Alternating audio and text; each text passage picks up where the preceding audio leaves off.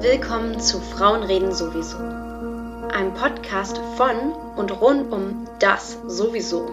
Einem Verein in Dresden, in dem es um die kulturelle Entfaltung, Bildung und Beratung von Frauen geht.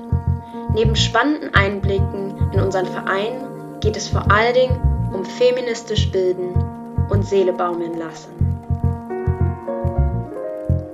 Ich bin eure Gastgeberin Limi Sittner. Freut mich, dass ihr zuhört. Halli, hallo Leute, es ist Juni, also endlich Sommer. Die Inzidenz geht Gott sei Dank auch nach unten und das bedeutet, dass wir hoffentlich ein klein bisschen mehr in Feierstimmung sind, denn es ist natürlich auch Pride Month.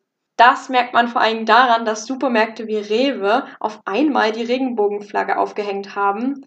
Nein, Spaß. Natürlich gibt es verschiedene LGBTQ-Veranstaltungen wie Partys, Paraden und Proteste. Dieses Jahr leider ja noch ein bisschen eingeschränkt. Und außerdem reden natürlich alle drüber. Wir sind da keine Ausnahme. Auf unserem Instagram-Kanal und auch hier im Podcast wird es diesen Monat um Pride und LGBTQ-Plus-Themen gehen. Heute aber möchte ich euch erstmal die Geschichte und die Hintergründe näher bringen. Warum haben wir denn gerade überhaupt Pride Month? Pride ist Englisch, da, und heißt Stolz. Dieser Begriff ist also eine Ermutigung, stolz und offen damit umzugehen, wer man ist. Auch, äh, oder besser gesagt, gerade wenn man sich in einer gesellschaftlichen Minderheit befindet. Diversität wird also zelebriert. Diese Idee geht ursprünglich auf die amerikanische Bürgerrechtsbewegung in den 60er Jahren zurück, inspiriert von dem James Brown Song Say It Loud, I'm Black, and proud. Sag es laut, ich bin schwarz und stolz drauf. Daraus haben sich dann verschiedene Bewegungen entwickelt, wie die Black Pride, die Disability Pride und eben auch die Gay Pride, die wir diesen Monat feiern. Aber warum denn jetzt ausgerechnet Juni?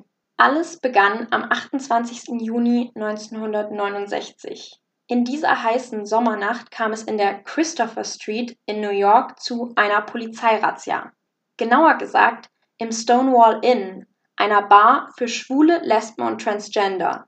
Die Polizei ging dabei unnötig und auch zum wiederholten Male gewalttätig gegen die Gäste und Besitzer vor.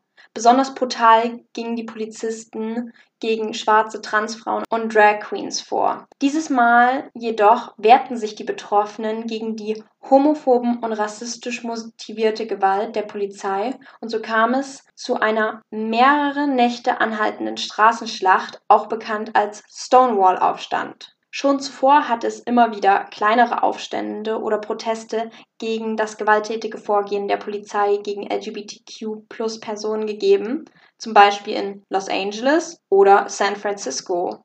Keine aber erreicht die Bekanntheit oder die Auswirkungen der Stonewall-Unruhen. Ein Grund dafür war vermutlich, dass am Abend des Aufstands Judy Garland beerdigt worden war. Die Hollywood-Schauspielerin und Sängerin war zu einer LGBTQ-Plus-Ikone geworden und so kamen 22.000 Menschen zu ihrer Beisetzung in New York, darunter 12.000 Homosexuelle.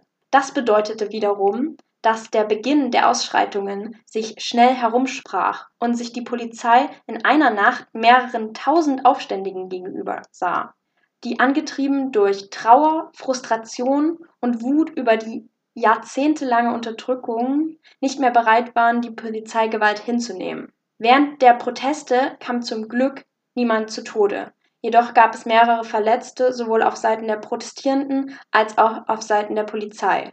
Außerdem wurden einige quergelesene Außenstehende von der Polizei einfach aufgegriffen und misshandelt. Nach den Ausstreitungen formierte sich dann die Gay Liberation Front in New York, die bald auch in vielen anderen amerikanischen Städten vertreten war. Ähnliche Organisationen bildeten sich dann in Europa. Man forderte nunmehr nicht nur die Entkriminalisierung von Homosexualität, sondern auch eine gesellschaftliche Gleichberechtigung und Gleichbehandlung. 1970, also ein Jahr nach dem Stonewall-Aufstand, wurde in Gedenken daran ein friedlicher Marsch organisiert und somit wurde die Tradition des Christopher Street Liberation Day gegründet. Interessanterweise wird nur noch bei uns in Deutschland der Tag und die damit verbundenen Feierlichkeiten und Paraden als Christopher Street Day, also CSD, bezeichnet. In anderen Ländern ist es jetzt einfach Pride. Mit dem Christopher Street Day wurde die in den 70er Jahren wachsende homosexuelle Befreiungsbewegung eingeläutet. Der Stonewall-Aufstand ging als Wendepunkt in die LGBTQ-Plus-Geschichte ein. Jedoch war damals es noch ein weiter Weg, denn leider wurden vor allem Schwarze und Transpersonen aus der Bewegung und aus vielen Organisationen ausgeschlossen. Und auch heute haben wir noch viel zu tun. Es gibt immer noch Länder, in denen LGBTQ-Plus-Personen verfolgt werden oder sogar getötet werden. In europäischen Ländern wie zum Beispiel Polen werden Fortschritte zur Gleichberechtigung einfach wieder zurückgenommen. Und auch in progressiven Ländern wie Schweden zum Beispiel ist die Selbstmordrate von Transjugendlichen immer noch zehnmal höher als im Durchschnitt. Wenn also jemand fragt, warum brauchen wir denn eine Pride, also ein Fest für Lesben, Schwule, Bisexuelle, Transpersonen und Co. Sorry an dieser Stelle, dass ich nicht alle aufzähle.